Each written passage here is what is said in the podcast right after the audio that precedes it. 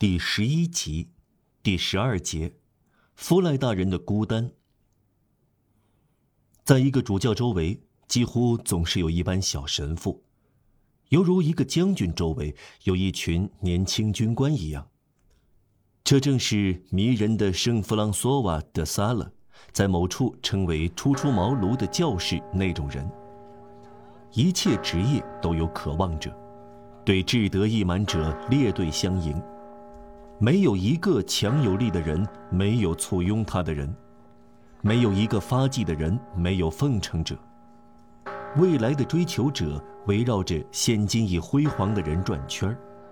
凡是大主教所在之地，都有智囊团；凡是有点影响的主教身边，都有一班神学院的可爱孩子转悠，在主教府巡逻和维持秩序，围着主教的微笑站岗。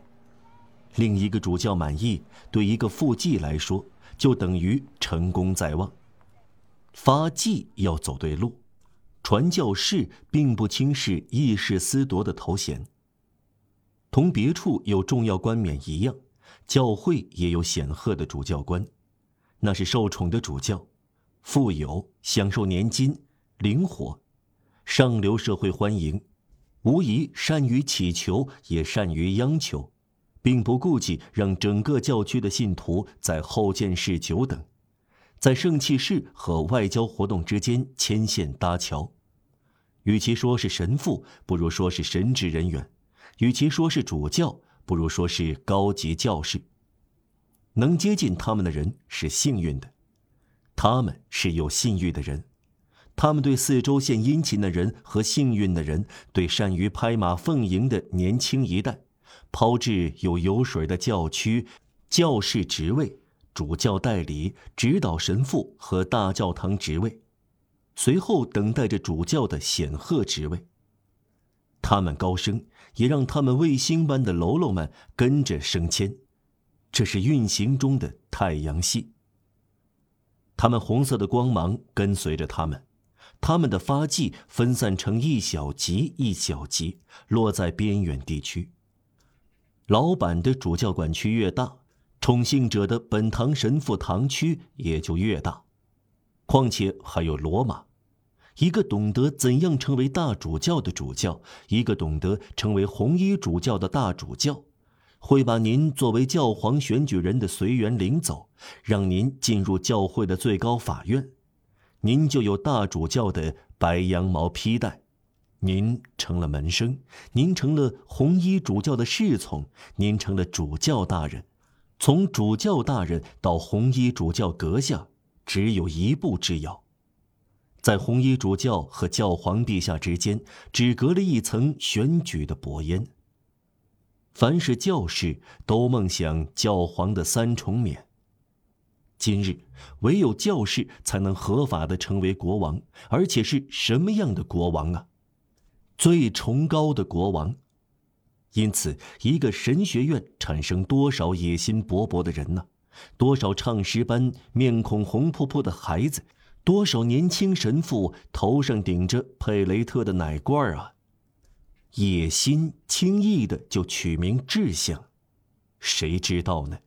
也许是真诚的，自欺欺人的，他是多么怡然自得。啊弗莱大人谦卑。贫穷与众不同，不属于那些粗鄙的主教之列。就他周围连一个年轻教士也没有来看，这一点是显而易见的。可以看到，在巴黎，他没有得宠，这个孤独的老人根本得不到未来的青睐。没有一棵有野心的草傻到想在他的树荫下变绿。他的议事司铎和副主教。都是些善良的老头儿，像他一样禁锢在这个无路通向红衣主教的教区。他们就像他们的主教那样，不同的是，他们是完善的，而他是十全十美的。在弗赖主教身边难以成长，以致他培养的年轻人一从神学院出来，便设法能让人推荐给 X 或 O 氏的大主教。很快就走掉，因为重复一遍，说到底，人总是想得到提升。一个生活在极端自我牺牲之中的圣人，是一个危险的邻居。他会传染给你无可救药的贫穷，对前进不利的骨节僵硬。总之，超过自愿的克己。一般人会避开这种生疥疮的潜质。弗莱主教的孤立由此而来。我们生活在一个可悲的社会中，功成名就就是学乖了，一步步腐化堕落。顺便说说，功成名就是一件很丑的事。他同功勋似是而非，容易骗人。对人们来说，功成名就几乎有着至高无上的外表，成功与才能看起来酷似。他有一个受骗者。历史，唯有尤维纳里斯和塔西佗对此颇有微词。今日有种近乎官方的哲学成了成功的仆从，穿上成功的仆从服装，在后见室里侍候，飞黄腾达吧，这自成理论。兴旺发达意味着有本事，彩票中奖，您就是一个有能耐的人。胜利者受到尊敬，生来运气好就有了一切，时来运转，您便有了其余的东西。生活美满，别人就会以为您高贵。除了本世纪五六个光芒四射的例外伟人，现代人的赞誉几乎是近视的。金色的便是金子，捷足先登者只要他是暴发户，那就什么事儿也不会弄糟。平庸的人是一个年迈的纳卡西斯，在顾影自怜赞美平庸的人。摩西、埃斯库罗斯、但丁、米开朗基罗或拿破仑得以成功的巨大才能，大众一下子便识别出来。不管在什么方面，谁达到目的，便发出欢呼。倘若一个公证人变成了议员，倘若一个假高乃伊写出《迪里达特》。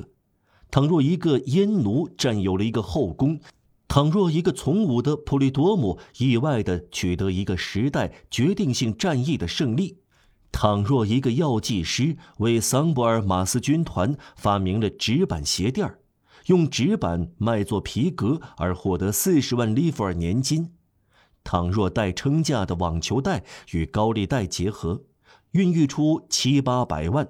这笔钱的父亲是网球贷，母亲是高利贷。倘若一个讲道师因讲话带鼻音而成了个主教，倘若一个富户总管离职后十分有钱，以致做了财政部长，人们便把这些称作天才。同样，他们说是莫斯科通的脸俊俏，克罗德的脖子神器。